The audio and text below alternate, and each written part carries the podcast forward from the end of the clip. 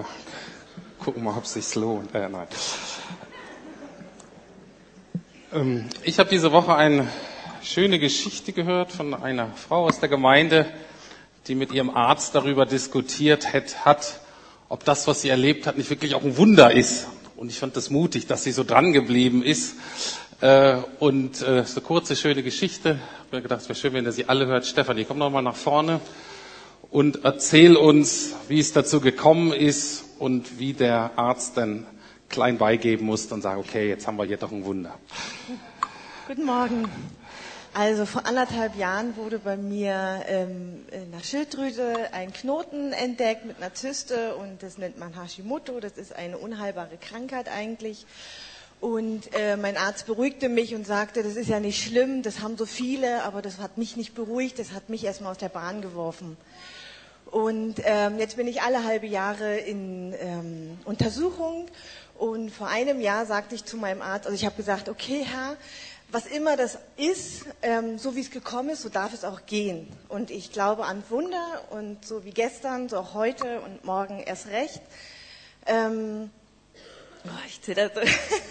Völlig in Ordnung, ja, das gehört dazu. Und ähm, ja, vor einem halben Jahr war die erste Untersuchung und ich war ähm, total aufgeregt und sagte halt zu meinem Arzt, so, ich glaube an Wunder, ich bin gespannt, was jetzt passiert ist in, in diesem halben Jahr, ob es weg ist. Und da sagt er, äh, Frau Buchwitz, so hieß ich da vor, vor einem Jahr noch, ähm, äh, das äh, glaubt er nicht, dass sich da irgendwas tut, weil das kennt er gar nicht, dass da ähm, sich das verändert.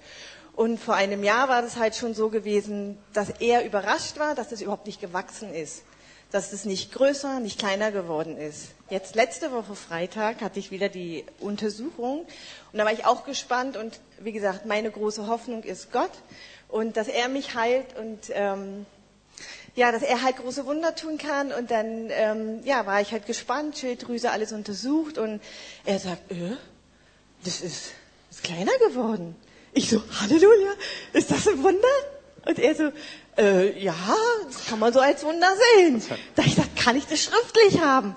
Ja, okay, ich schreibe Ihnen das auf. Und dann habe ich gesagt, oh, ist das toll, ich könnte die Welt umarmen und mein Heiland. Und er so, oh, tolle Lebenseinstellung. Und, und ich so, nein, ich bin gläubig, ich bin, wie man sagt, so Christ und ich glaube noch an große Wunder und so. Und er sagt, ja, toll, dann bleiben Sie dran und es wird. Und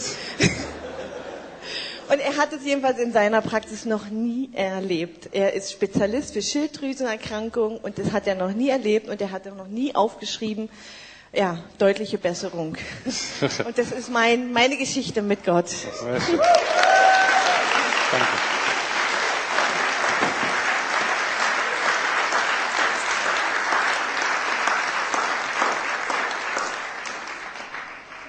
Also ihr seht, es ist eine sehr schöne Geschichte und ähm, ja, und er sagte, tolle Lebenseinstellung, äh, bleiben Sie dran und kann ich nur weiterempfehlen, wenn der Arzt es sagt. äh, wenn ich das sage, glaubt ihr mir das ja nicht, aber wenn der Arzt das sagt, gute Lebenseinstellung, bleibt dran. Ihr Kinder bleibt auch dran an Jesus, ihr dürft jetzt äh, in eure Programme gehen, die eins bis fünfjährigen gehen nach unten, die bis einjährigen können da in den Raum krabbeln, am besten wahrscheinlich mit Eltern. Ähm, und die sechs bis zwölfjährigen gehen hoch ins Erstgeschoss. Wenn sie neu sind, schließen sich einfach an, gucken Sie, fragen Sie, wo Ihre Kinder gut aufgehoben sind. Wir machen das heute ein bisschen anders. Heute ist die ähm, Hauptanbetungszeit nach der Predigt. Ich werde jetzt eine ganz kurze Einführung geben. Dann werden wir noch ein Lied hören, dann die Predigt und danach am Ende haben wir heute eine lange ähm, Anbetungszeit oder wir nennen das manchmal auch so eine Anwendungszeit. Heute soll es nochmal über die Familie gehen. Das ist die zweite Predigt über die Familie. In der ersten habe ich letzte Woche ausgeführt, dass unser Verhältnis zur Familie sehr ambivalent ist. Einerseits kritisch, andererseits eine große Sehnsucht. Und ich habe darüber gesprochen aus biblischer Sicht. Was ist eigentlich eine Familie? Welchen Stellenwert hat die Familie?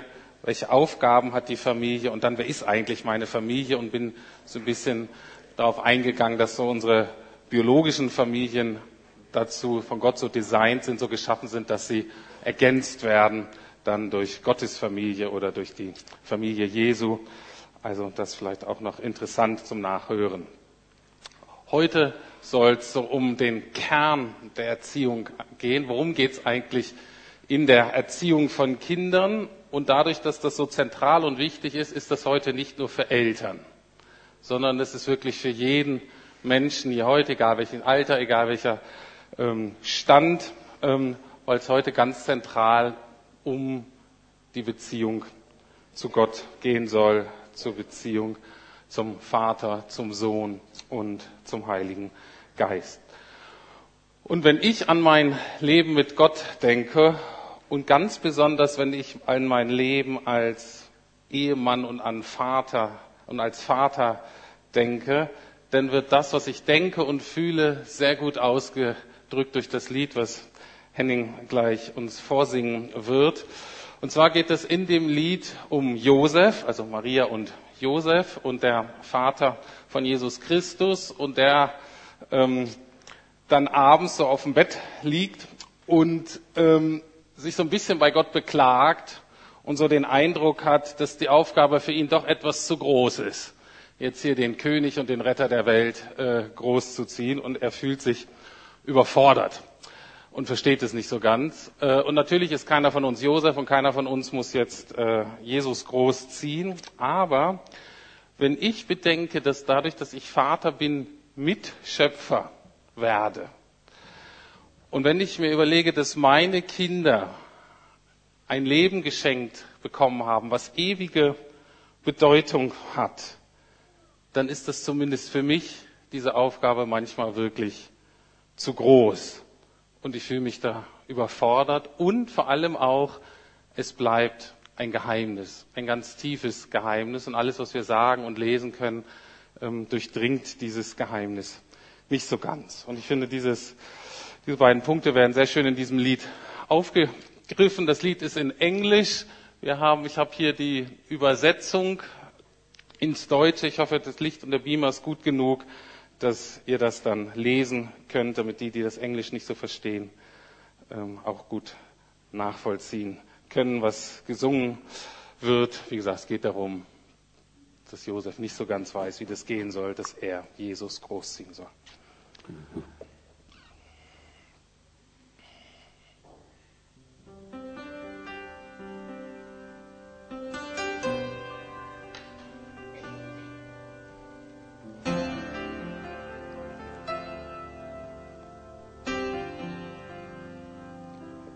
How could it be this baby in my arms, sleeping now so peacefully, the Son of God, the angel said, how could it be?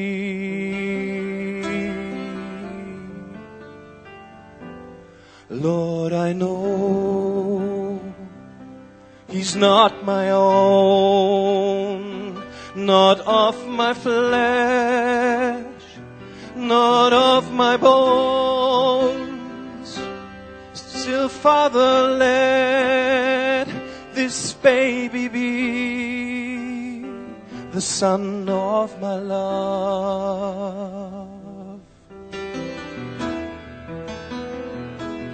Father, show me where I fit into this plan of yours. How can a man be father to the Son of God? Lord, for all my life I've been a simple carpenter. How can I raise a king?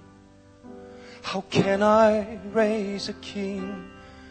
He looks so small, his face and hands so fair.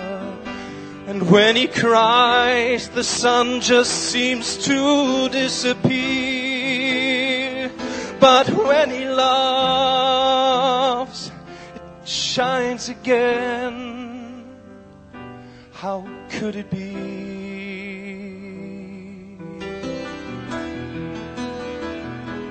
Father, show me where I fit into this plan of yours. How can a man be father to the Son of God?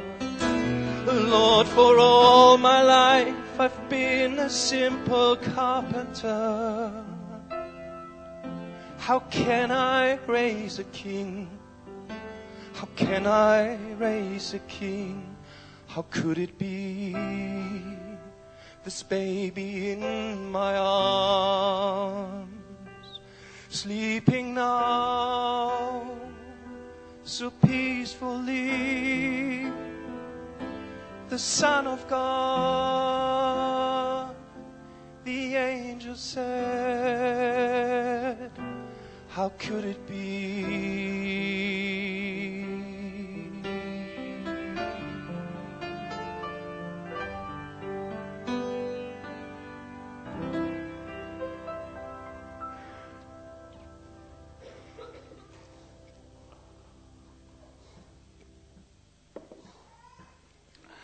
Ja, vielen Dank. Wie kann das sein?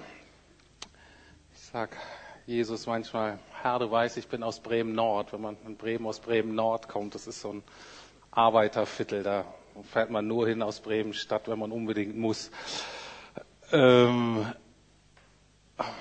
kennst meine Eltern, wie, wie soll ich das alles schaffen? Wie soll ich der Berufung gerecht werden, die du für mein Leben hast? Wie soll ich Königskinder, meine beiden Töchter, Prinzessinnen, Königskinder großziehen. Wie soll das gehen? Und deswegen geht es mir wahrscheinlich so wie vielen geht heutzutage Eltern. Das Älter, äh, Elternwerden, das Älterwerden auch, aber das Elternwerden ähm, wird für viele dann doch als ein Schock empfunden.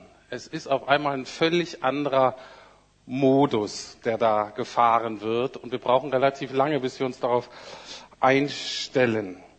Und zwar, denke ich, für viele von uns ist das einfach ein Wechsel von einem Tun, was aufgrund von Kompetenz und Ausbildung irgendwie unser Leben leben können, ähm, zum Sein. Zu etwas, was wir, worauf wir nur mangelhaft vorbereitet sind.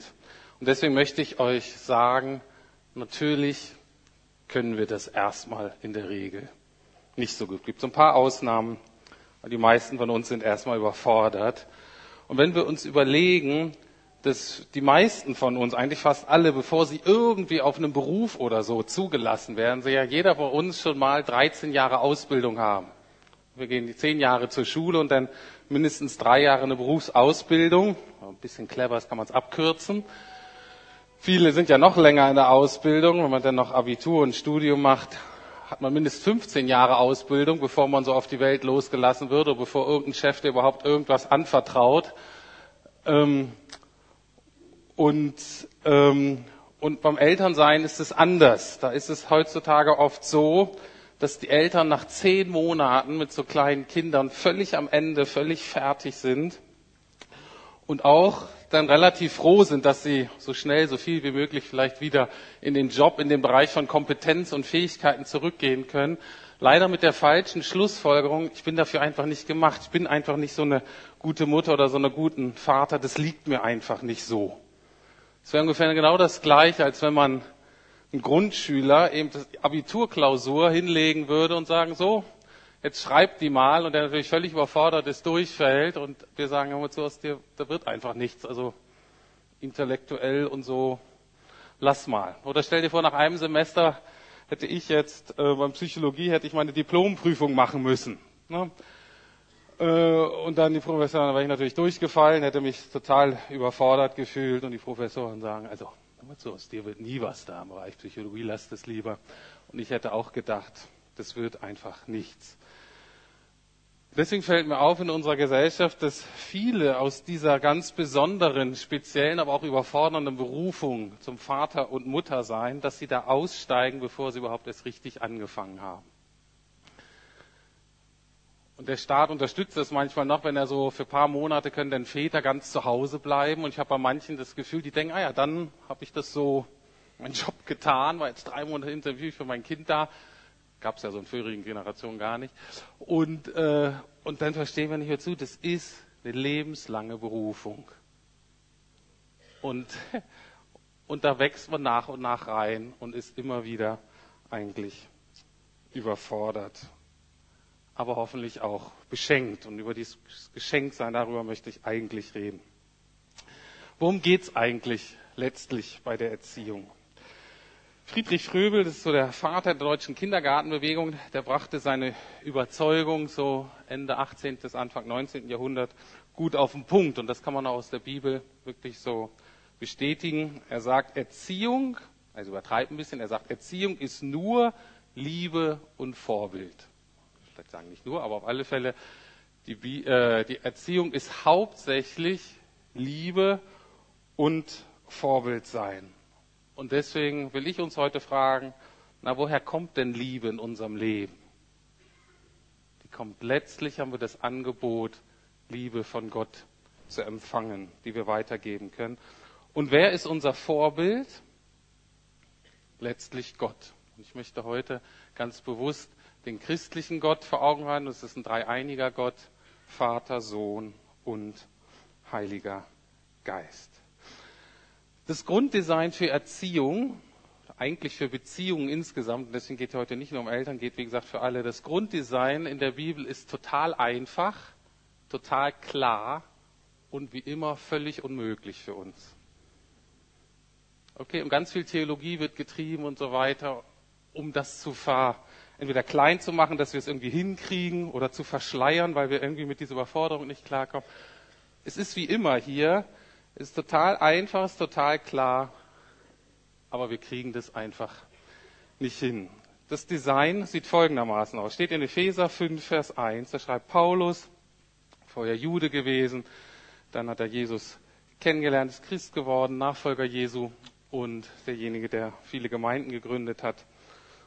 Und er bringt es so auf den Punkt. Und das hat er gar nicht in Bezug auf Erziehung gesagt, aber das ist, gilt eben auch für Erziehung. Er sagt, Seid nun Nachahmer Gottes als geliebte Kinder.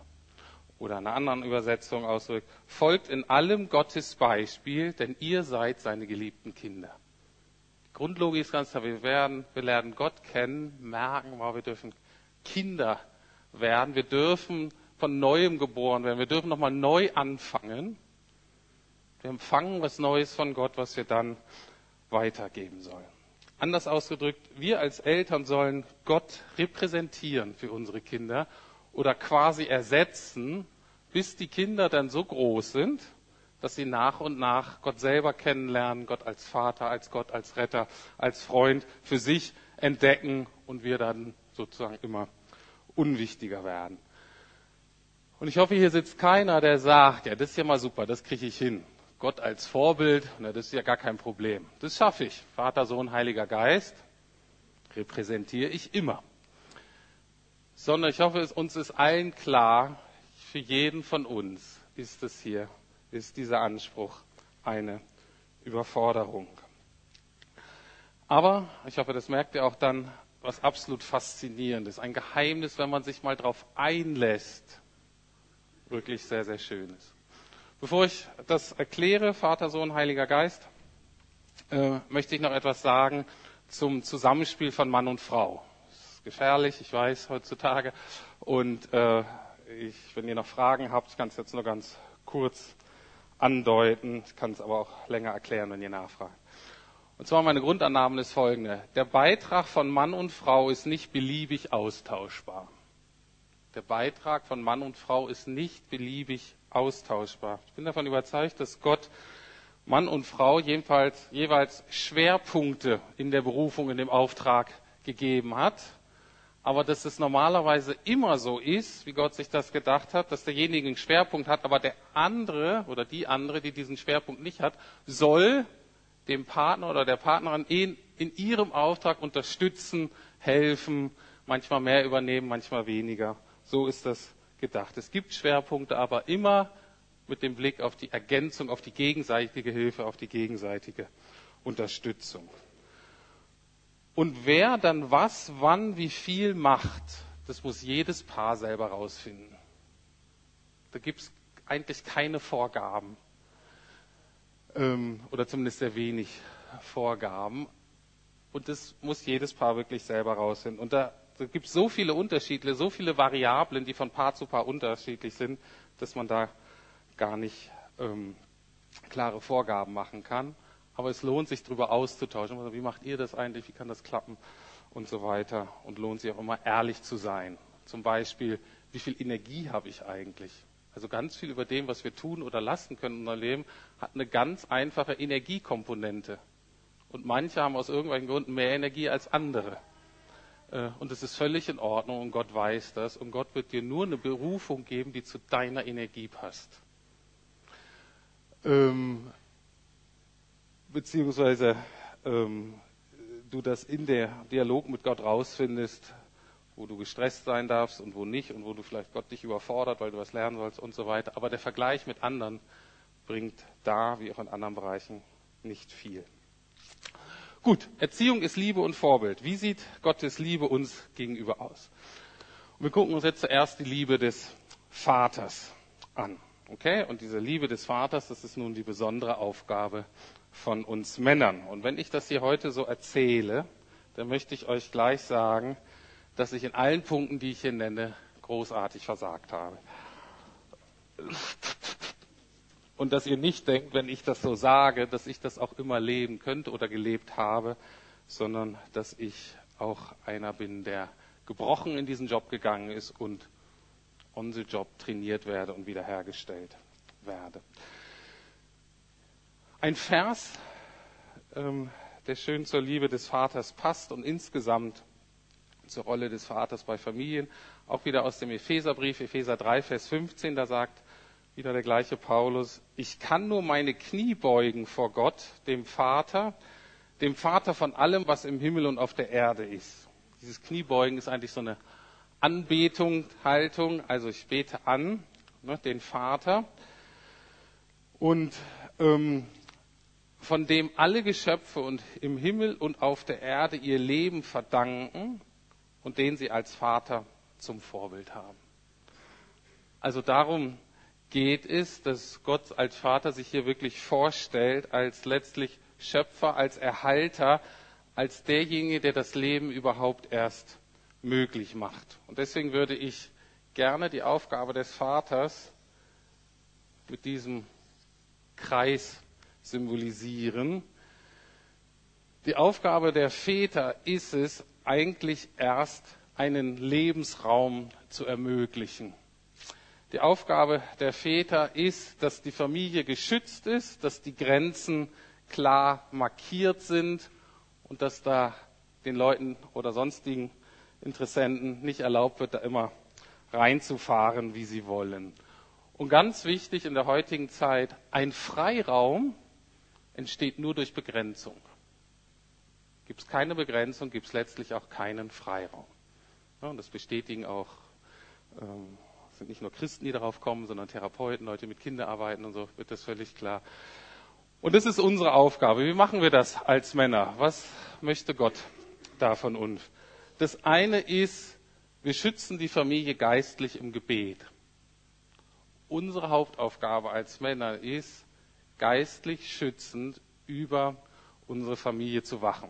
Keine Christen sein, wenn zum ersten Mal da sind, ist vielleicht ein bisschen komisch, aber wir glauben, es gibt auch eine unsichtbare Welt und die wird immer versuchen, negativ hier einzudringen.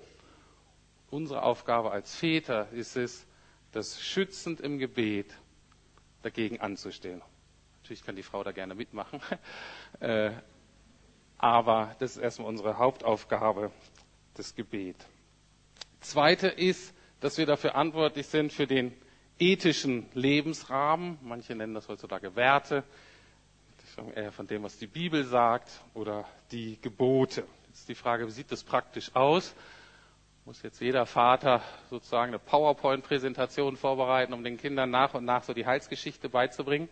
Äh, das könnt ihr gerne machen. Äh, ähm, mal gucken, wie es wird. Ähm, die Aufgabe ist, und auch da wir unterhaltet euch drüber als Väter, wie kriegen wir das hin? Gibt auch viele Anregungen, kann jetzt gar nicht ins Detail gehen. Ich lege jetzt nur so die Grundlagen heute. Aber wir müssen alle Wege finden, mit den Kindern oder in der Familie über Gott zu reden und die Bibel zu lesen. Das ist einfach unsere Aufgabe als Väter, dass das geschieht. Und natürlich die Frage, sehen unsere Kinder an meinem Lebensstil, wie man Gott vertraut, wie man ihm gehorcht und ihn liebt? Oder erkennen die das nicht? Und der andere Lebensrahmen, sagen den Männern, kommt der Aufgabe der materiellen Grundversorgung zu.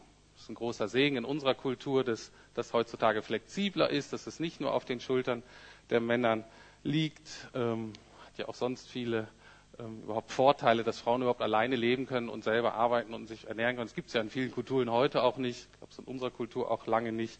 Es bewahrt vor vielen anderen Lösungen dieses Problems wie vor Polygamie oder Zwangsehen oder so. Also das ist schon total schön. Auch wir als Familie, als wir aus England kamen und ich überhaupt keinen Job finden konnte und wir kurz, damals war es Sozialhilfe, heute wäre es wahrscheinlich Hartz IV gewesen, ähm, war das gut, dass meine Frau Lehrerin ist und einfach, obwohl das nicht so geplant war, obwohl sie eigentlich auch nicht wollte, ähm, weil sie ja aus, aus der familiären Dynamik heraus, aber das war einfach gut. Sie konnte dann arbeiten und konnte dann dazu beitragen. Das war, das war schon sehr gut. Dennoch, solange es möglich ist, ist die Hauptverantwortung des Mannes, das sicherzustellen. Auch ein materieller Grundrahmen, Lebensrahmen, wenn irgendwie möglich. Und natürlich auch da ergänzt die Frau, so wie es passt. Also, das ist der erste, das ist die Aufgabe der Väter von uns Vätern, diesen Lebensraum zu ermöglichen. Jetzt kommt eine Aufgabe, und zwar repräsentiert die die Liebe des Sohnes. Und das heißt, die Grundlage, das Fundament und das Zentrum dieses Lebensrahmens kann nur das sein, was Jesus Christus am Kreuz für uns getan hat und was das bedeutet. Auch hier bringt Paulus das ganz einfach auf den Punkt. Er sagt, seid meine Nachahmer, wie ich Christi Nachahmer bin. Also jetzt nochmal ganz bewusst, was haben wir durch Jesus empfangen von Gott, was wir weitergeben sollen. Hier steht, glaube ich, eine andere Übersetzung. Mach mal nächste Folie. Die Liebe des Sohnes, genau. Folgt meinem Beispiel, so wie ich dem Beispiel folge, das Christus uns gegeben hat. Und das ist jetzt eine Aufgabe, die sowohl uns Männern als auch uns Frauen, uns Frauen geht doch und nee, das passt nicht. Uns Männern und den Frauen, euch Frauen, freudscher Versprecher eines Frauenverstehers. Aber gut. Ähm, ähm, beide gleichzeitig. Diesen Auftrag haben wir in meinem Verständnis beide völlig gleichberechtigt bzw. gleich berufen. Und zwar, was lernen wir? Prinzipiell durch Jesus, dass das Entscheidende in allem ist, dass eine Beziehung, eine versöhnte Beziehung hergestellt wird. Und ähm, Erstens wird deutlich, dass unsere höchste Berufung, steht auch in 1. Korinther 1,9, eigentlich die Gemeinschaft mit Jesus ist, dass wir Beziehungswesen sind und dass, bevor die Beziehung nicht etabliert ist, alles andere nachrangig ist. Ohne die Beziehung zu den Kindern kannst du alle Methoden in die Tonne treten. Das ist so. Die können helfen, können unterstützen, aber eine versöhnte, gute Beziehung kann nie ersetzt werden. Was lernen wir noch durch Jesus? Es geht zentral in unserem Leben um Gnade und Vergebung. Ich habe manchmal den Eindruck, dass das Ziel der Erziehung eigentlich nur der ist, dass die Eltern endlich begreifen, aus Gnade zu leben. Im Job kannst du Arbeit kannst du in der Regel von deinen Fähigkeiten und deiner Ausbildung leben. Und natürlich wirst du auch da Fehler machen und versagen, aber da hält sich in der Regel das Versagen in Grenzen. Nicht so als Eltern. Als Eltern wirst du immer wieder bisschen sensibel bist, schwerwiegende Fehler machen, die dir unendlich wehtun, dir unendlich leid tun und wo du vielleicht die negativen Auswirkungen leider Jahre ansehen musst an deinen Kindern. Und deswegen die Grundbotschaft an alle von uns, natürlich auch unseren Eltern gegenüber, können wir das unseren Eltern gegenüber Gnade und Barmherzigkeit entgegenbringen, weil die natürlich auch uns versagt haben, Dinge versäumt haben, aber auch für uns. Als Eltern leben wir von der Vergebung oder wir gehen unter. Wir leben von der Vergebung oder wir werden begraben unter einem Haufen von Selbstanklage und Versagensängsten. Und das hat im Nachhinein dann wieder negative Konsequenzen, die alles schlimmer machen. Und das Dritte, was wir von Jesus lernen, das ist ein bisschen komplexer vielleicht, aber mir auch ganz wichtig ist, dass Jesus hat ein freiwilliges, nicht manipulatives Opfer der Liebe gegeben. Ein freiwilliges, nicht manipulatives Opfer der Liebe. Das möchte ich erklären, das ist ein bisschen komplexer. Timothy Keller, Pastor aus New York, hat folgende Aussage in diesem Buch getroffen, in seinem Buch über Jesus.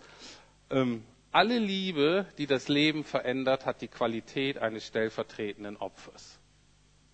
Jetzt gucken wir in der Welt, christlich oder nicht, wenn wirklich eine große Veränderung geschieht, ist es immer so, dass irgendjemand etwas für jemand anders auf sich nimmt. Er sagt, alle Liebe, die das Leben verändert, hat die Qualität eines stellvertretenden Opfers. Und Jesus am Kreuz ist das zentrale Vorbild dafür. Und ich möchte euch jetzt mal vorlesen, längeres Zitat von ihm. Gedacht, ob ich das zusammenfasse, aber ich denke, ich lese euch das mal so vor. Ähm, und ähm, ja, da geht es um dieses ähm, Opfer der Liebe. Und danach gucken wir uns noch an, wie das, was das bedeutet, damit das nicht manipulativ wird. Wenn Sie Kinder haben, sind diese lange Zeit total von ihnen abhängig. Sie haben hundert Bedürfnisse und können nicht auf eigenen Füßen stehen. Und sie werden nicht von selbst aus dieser Abhängigkeit herauswachsen. Wenn sie wollen, dass aus ihrem neugeborenen Kind eines Tages ein selbstständiger Erwachsener wird, müssen sie für die nächsten 20 Jahre ihre eigene Unabhängigkeit empfindlich beschneiden. Ist ihr Kind noch klein, müssen sie ihm zum Beispiel pausenlos vorlesen, damit sein Intellekt sich entwickeln kann. Und viele seiner Bücher werden Sie persönlich langweilig finden. Und zuhören müssen Sie Ihren Kindern immer wieder, auch wenn das, was Sie sagen, Ihre grauen Zellen nicht gerade stimuliert. Sie ziehen Ihr Kind an und baden und füttern es und später bringen Sie ihm bei, wie es diese Dinge selber macht. Und für jede Kritik, die es von Ihnen hört, müssen Sie ungefähr fünfmal loben. Wenn Sie nicht einen Großteil Ihrer Freiheit und Zeit und auch Schlaf opfern, werden aus ihren Kindern keine seelisch gesunden, lebenstüchtigen Menschen. Leider gibt es heute viele Eltern, die zu diesen Mühen nicht mehr bereit sind. Sie weigern sich, ihr gewohntes Leben so stark zu ändern, sich emotional in ihre Kinder zu investieren. Sie verweigern das Opfer. Und so werden ihre Kinder zwar äußerlich groß, aber emotional bleiben sie Kinder. Menschen, die sich an andere klammern, die leicht verletzbar und kränkbar sind und die unselbstständig bleiben. Einer wird immer das Opfer bringen. Entweder sie bringen es oder ihre Kinder. Entweder, entweder sie nehmen vorübergehend ein Leiden auf sich, das ihren Kindern Heil bringt, oder ihre Kinder leiden für den Rest ihres Lebens. Also, große Herausforderung, ein stellvertretendes Opfer der Liebe zu bringen. Natürlich, unsere Kultur hat sich so weit hiervon entwickelt, wegentwickelt, dass sie alles versucht, uns klarzumachen, dass wir Erziehung oder überhaupt Beziehung ohne solche Opfer leben können.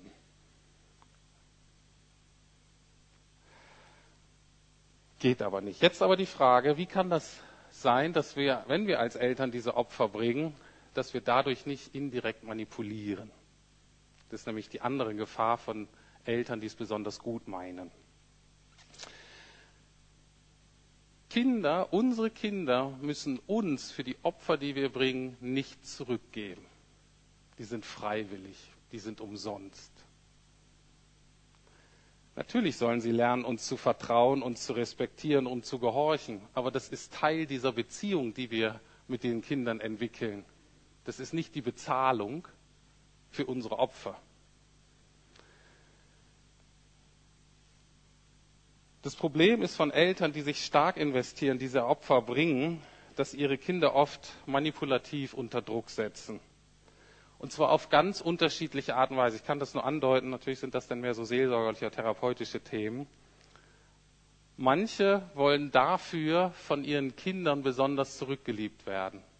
hatten selber keine guten Eltern, hatten selber einen Liebesmangel. Jetzt investieren sie sich so in ihre Kinder, damit die Kinder, dass sie endlich jemanden haben, der sie lieb hat. Wenn dann noch die Ehe nicht besonders gut ist oder die Partnerschaft, wird ein Kind ganz schnell daraus zum Partnerersatz. Und weil man dem immer sagt, Mensch, was habe ich alles für dich getan, traut sich das Kind da gar nicht so richtig raus. Oder Kinder sind dazu da, den Eltern letzten Lebenssinn zu vermitteln. Allerletzten Lebenssinn. Und deswegen steckt manchmal hinter sehr engagierten Eltern eigentlich eine Kodependenz, die behandelt werden muss. Das sind jetzt ein bisschen extremere Beispiele. Ich denke, was wir alle kennen, ist die Gefahr, dass wenn wir uns so äh, investieren, dass wir von unseren Kindern erwarten, dass sie erfolgreich sind. Na, wenigstens dann, ich habe ja so viel gedacht, wenigstens dann können wir doch erwarten, dass sie gut in der Schule sind oder beim Vorspielen in der Musikstunde, in der Musikschule besonders sich hervortun oder hier in der Gemeinde ganz schnell irgendwie besonders sich hervortun. Warum? Damit ich stolz sein kann als Elternteil. Und wenn dann unsere Kinder nicht unseren, unsere Erwartungen erfüllen, dann machen wir ihnen Druck, dann machen wir ihnen Vorwürfe. Das kann doch nicht sein, wie kannst du nur, ich versuche hier alles und dir ist das eigentlich egal, du nutzt dein Potenzial gar nicht aus, du verschwendest es. Und wir setzen damit unsere Kinder unter Druck. Wir machen sie unfrei. Und es sind alles Zeichen, dass es keine freiwilligen Opfer aus Liebe zu dem Kind sind, sondern dass egoistische Opfer sind, damit wir uns als Eltern irgendwie besser fühlen. Natürlich versuchen wir unsere Kinder nach Möglichkeiten zu fördern und so weiter, aber nicht damit wir uns als Eltern gut fühlen, sondern damit wir ihnen helfen, die Berufung zu finden, die Gott für sie hat. Die Gott für sie hat. Und das mag nicht unbedingt das sein, was ich mir von meinem Kind wünsche. Deswegen ist die Aufgabe als christliche Eltern gar nicht so einfach. Einerseits förderst du sie, investierst viel und gleichzeitig weißt du, die gehören mir letztlich gar nicht und letztlich muss Gott entscheiden, was jetzt dran ist. Und wenn das Kind dann in die Mission geht oder was weiß ich, alle möglichen Sachen macht, wo du denkst, Mensch, jetzt verschleudert die hier, keine Ahnung, nicht ihre Ausbildung und so weiter oder verdient nicht so viel Geld oder pipapo, was es denkt, ne? oder kriegt eben keine Kinder oder nicht so viel oder wie auch immer, was wir alle für Erwartungen haben dann machen wir Druck. Und das soll nicht sein. Also, das ist der dritte Punkt, wo wir alle aufgefordert sind. Wir alle. Beziehungen erfordern freiwillige, nicht manipulative Opfer der Liebe. Und das haben wir nicht in uns. Da gibt es kein, kein Gen für. Das lernen wir nur hier, indem wir das empfangen, was Jesus für uns getan hat. Und jetzt kommt's zur Liebe des Heiligen Geistes. Das symbolisiere ich mal so, mit Strahlen, die den ganzen Lebensraum erfüllen.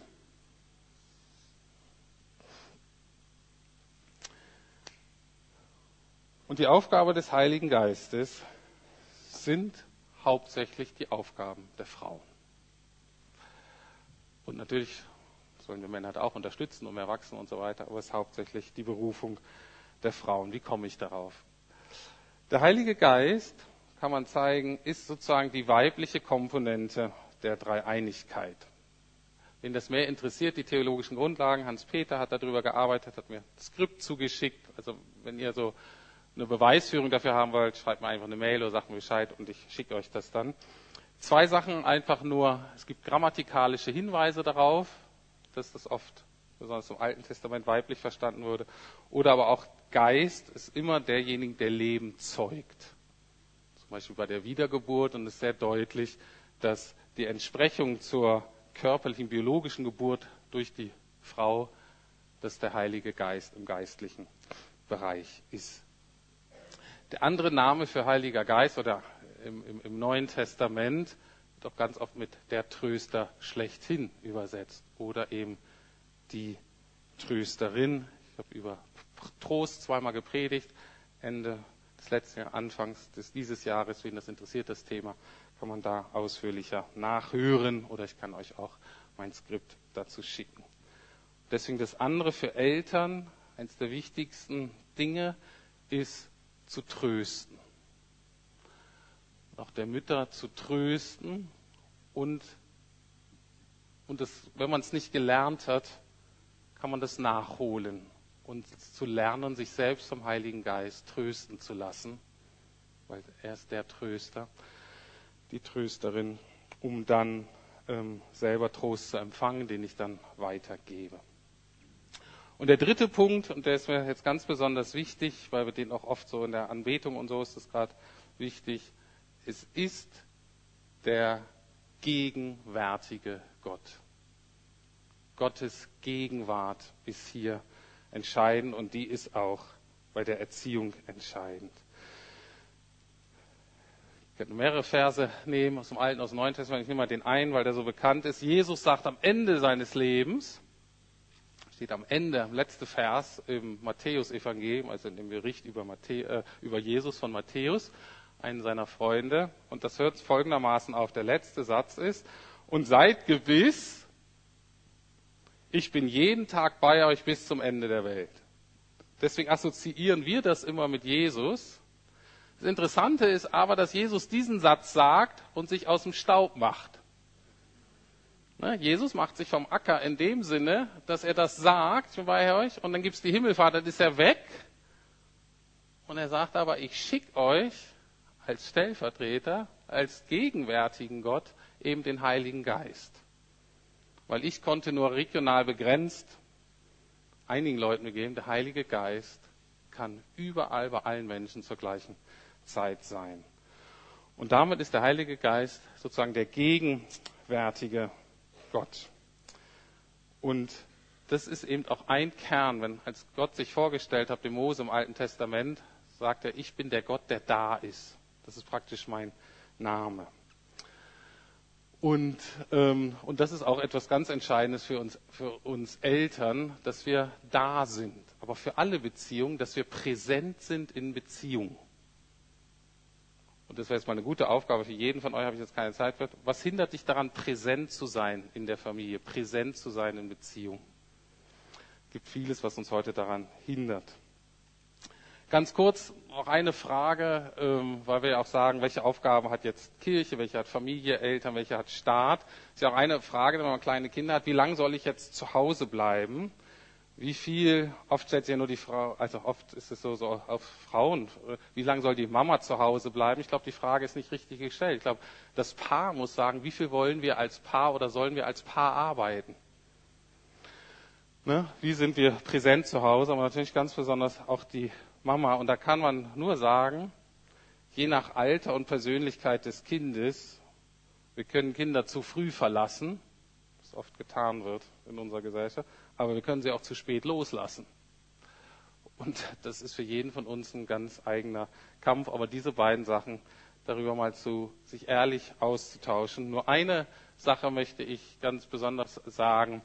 Ähm, diese Frage kann nicht der Staat für uns beantworten. Natürlich hat der Staat daran Interesse, ähm, die äh, die Kindererziehung und Familien irgendwie zu fördern. dafür gibt es ja auch Gelder, was weiß ich, ich kenne mich da jetzt nicht so aus, diese neuen Sachen und so. Aber es ist ganz deutlich, dass wie viel Geld es für wie lange gibt, diese Entscheidungen haben hauptsächlich wirtschaftliche Aspekte und parteipolitische und alle möglichen, aber richtet sich nicht letztlich am Kindeswohl aus. Das heißt, natürlich können wir als Eltern sagen, Mensch, es ist schön, dass der Staat uns finanziell unterstützt und das nehmen wir natürlich mit. Aber wenn denn das Geld aufhört, die Schlussfolgerung zu ziehen, ah, dann ist vielleicht gut für mein Kind, wenn es, sage ich mal, vom Staat betreut wird, ist die absolut falsche Schlussfolgerung. Das heißt, das sind zwei völlig unterschiedliche Ebenen und Bereiche. Die staatliche Förderung und was wir als Paar denken, was gut ist für unser Kind. Okay? Und ähm, Wichtig da natürlich, wie bei allen Diskussionen, besondere Aufmerksamkeit brauchen hier natürlich auch alleinerziehende Eltern. Und das würde ich mir wünschen, dass uns das noch klarer wird, dass wir nicht Alleinerziehende sind als diejenigen, die Fehler gemacht haben und jetzt ihre Suppe selber auslöffeln müssen, sondern dass wir wissen, auch die sind in dem Job, der eigentlich als Teamjob designt ist von Gott.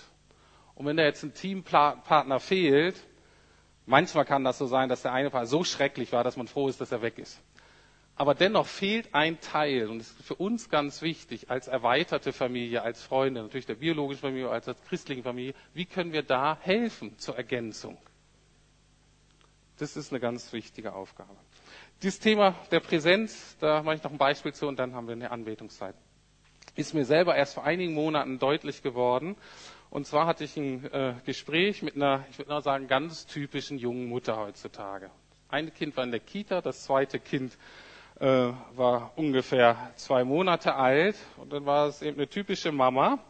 Das heißt, körperlich völlig fertig und übermüdet den ganzen Tag voll beschäftigt mit Stillen, Wickeln, das Kind irgendwie zur, das andere Kind irgendwie zur Kita bringen und wieder abzuholen, irgendeine Grundordnung aufrechtzuerhalten und dennoch das Gefühl zu haben, den ganzen Tag nichts geschafft zu haben, nichts geleistet zu haben. Das war sowieso ein Thema bei der Frau, immer das Gefühl, so am Rande der Depression zu sein, der Wertlosigkeit, der Minderwertigkeit und das wurde durch diese Situation natürlich verstärkt. Und die Grundaussage war immer, ich mache ja gar nichts den ganzen Tag. Obwohl jeder weiß, wenn du zwei kleine Kinder hast, kannst auch zwei, drei Leute beschäftigen. Die sind am Tag alle abends vollkommen fertig. Aber sie sagte, ich mache ja nichts den ganzen Tag. Das heißt eigentlich, dass sie sagte in ihrem Weltbild, ich leiste nichts, was in den Augen der Welt mich wertvoll macht und ich leiste nichts bedeutete, ähm, ich leiste nichts, weil ich gerade kein Geld verdiene. Das sind natürlich so die Werte aus der Gesellschaft. Wenn man da keine Bestätigung bekommt, ist die Gefahr, dass man dann depressiv wird und, und so weiter. So, und dann habe ich einfach die Frage gestellt, die ich immer stelle eigentlich, äh, und die auch ganz offensichtlich ist meiner Meinung nach, aber mich wundert, dass viele sich die nicht stellen auch langjährige Christen. Ich habe gesagt, na, was denkt denn Gott so über dich, wenn er dich da so sieht? Und dann war die Antwort eben bezeichnet, hat gesagt, keine Ahnung, Gott ist irgendwie fern, Gott ist nicht wirklich dabei. Ich habe nicht den Eindruck, dass Gott das wirklich interessiert. Und dass Gott fern ist und sie nicht merkt, dass Gott wirklich nah in ihrem Leben interessiert ist, ist sowieso ein Grundproblem. Und es wird dadurch jetzt natürlich verstärkt. Und dann redeten wir ein bisschen weiter und dann kam sie nochmal so zu dem Schluss, so ein bisschen empört, hat gesagt, ich muss doch etwas tun, ich kann doch nicht den ganzen Tag mein Kind angucken. Und als sie das so sagte, machte es Klick bei ihr. Und dann merkt sie, ah, vielleicht gibt es da ja einen Zusammenhang. Meine Unfähigkeit, mein Kind anzugucken, mich daran zu erfreuen, mit der Unfähigkeit, dass ich verstehe, dass Gott dabei ist und mich sieht. Und dann merkte sie, sie darf jetzt mit ihrem Kind etwas von und über Gott lernen, was sie in ihrer Familie nie gelernt hat. Nämlich, dass Mama da ist und dass Mama präsent ist. Das heißt, dass Mama wirklich sieht. Und dann habe ich sie noch gefragt, na, was sieht Gott denn? Was, was, was löst das denn aus in Gott, was er da sieht?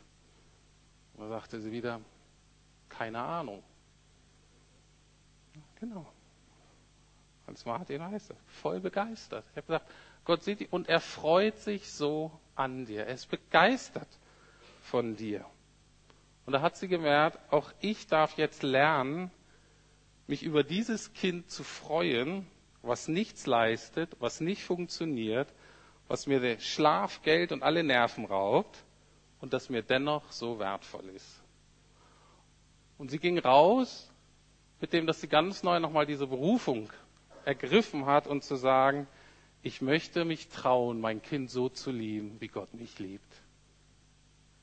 Und das tut weh, das wissen wir. Wenn wir uns entscheiden, wirklich zu leben, lieben, wird das was mit uns machen. Aber sie merkte, das möchte ich irgendwie vermitteln. Zu sehen, gesehen zu werden und mich daran zu freuen. Und darum soll es jetzt auch für uns gehen, dass wir das so mitnehmen und zu sagen, Gott ist jetzt wirklich hier, hier und jetzt, heute. Und er sieht dich, jeden einzelnen von uns. Und er liebt dich und er will dich segnen. Er will dir etwas geben. Und wir haben jetzt eine Zeit der Anbetung. Die Musiker können schon mal nach vorne kommen, schon mal so ein bisschen einstimmen. Und ich möchte diese Zeit, weil wir jetzt auch äh, lange Zeit haben, ungefähr 25 Minuten oder eine halbe Stunde, möchte ich euch nochmal ermutigen, Zeit zu nehmen, vielleicht einen Aspekt daraus zu nehmen, wo ihr denkt, Mensch, der ist jetzt wirklich relevant für mich. Und der kann ja ganz unterschiedliche Aspekte haben. Einmal kannst du merken, da ist irgendwie das Thema Vergebung dran. Du merkst, da ist was bei den Eltern, was nie gekommen ist und eigentlich noch bitter bist auf die. Vielleicht kannst du da Barmherzigkeit weitergeben, die du von Jesus empfangen hast. Oder aber einfach dein Mangel wird dir heute Morgen ganz deutlich sagen, Mensch, das habe ich noch nie so empfangen, weder von meinen Eltern, weder noch von Gott. Und dass das jetzt ähm, eine Chance ist, vor Gott zu treten und sagen, hier lieber Vater, Herr Jesus, Heiliger Geist, komm und fülle da meinen Mangel aus. Und wir haben acht Paare, die gerne für euch beten, die euch gerne dabei unterstützen. Die verteilen sich hier vorne auch. Das sind auch zwei hinten im Raum, da auch wo die Abendmahlstische sind. Und wir haben auch zwei Paare oben, die euch gerne segnen. Und wenn du neu bist und wenn dir das mit dem Gebet und der Anbetung nicht so ganz vertraut ist, dann nimm einfach die Zeit, denk nochmal drüber nach. Vielleicht auch zu jemandem hingehen und sagen, Mensch, kannst du mich dafür bitten? Ich habe das noch nicht so ganz verstanden, dass ich das vielleicht ähm, umsetzen kann in meinem Leben. Nehmt euch jetzt einfach diese Zeit. Aber es kann natürlich auch eine Zeit sein, wo ihr denkt, wow, ich habe schon so viel von Gott empfangen. Bin da schon so heil geworden, dass so viel gut ist. Und dann ist es einfach eine Zeit der Dankbarkeit, der Freude und dass ihr Gott das zurückgebt. Genau, und ich denke, für die meisten von euch ist es wahrscheinlich gut, wenn ihr aufsteht, das zu tun, so ein bisschen aktiver. Aber wenn ihr denkt, ich möchte ja nochmal sitzen bleiben, könnt ihr das natürlich auch tun. Lieber Vater, lieber Sohn, lieber Heiliger Geist, wir kommen jetzt vor dich. Heiliger Geist, wir wissen, dass du da bist, dass du präsent bist, dass du uns wirklich siehst, dass du uns liebst, dass wenn wir dich um was bitten, dass du uns nichts Negatives, nichts Falsches geben wirst. Und dafür preisen wir dich, Herr. Und so laden wir dich ein. Wir wollen dich besser kennenlernen. Wir wollen heil werden an deiner Liebe. Vater, Sohn, Heiliger Geist.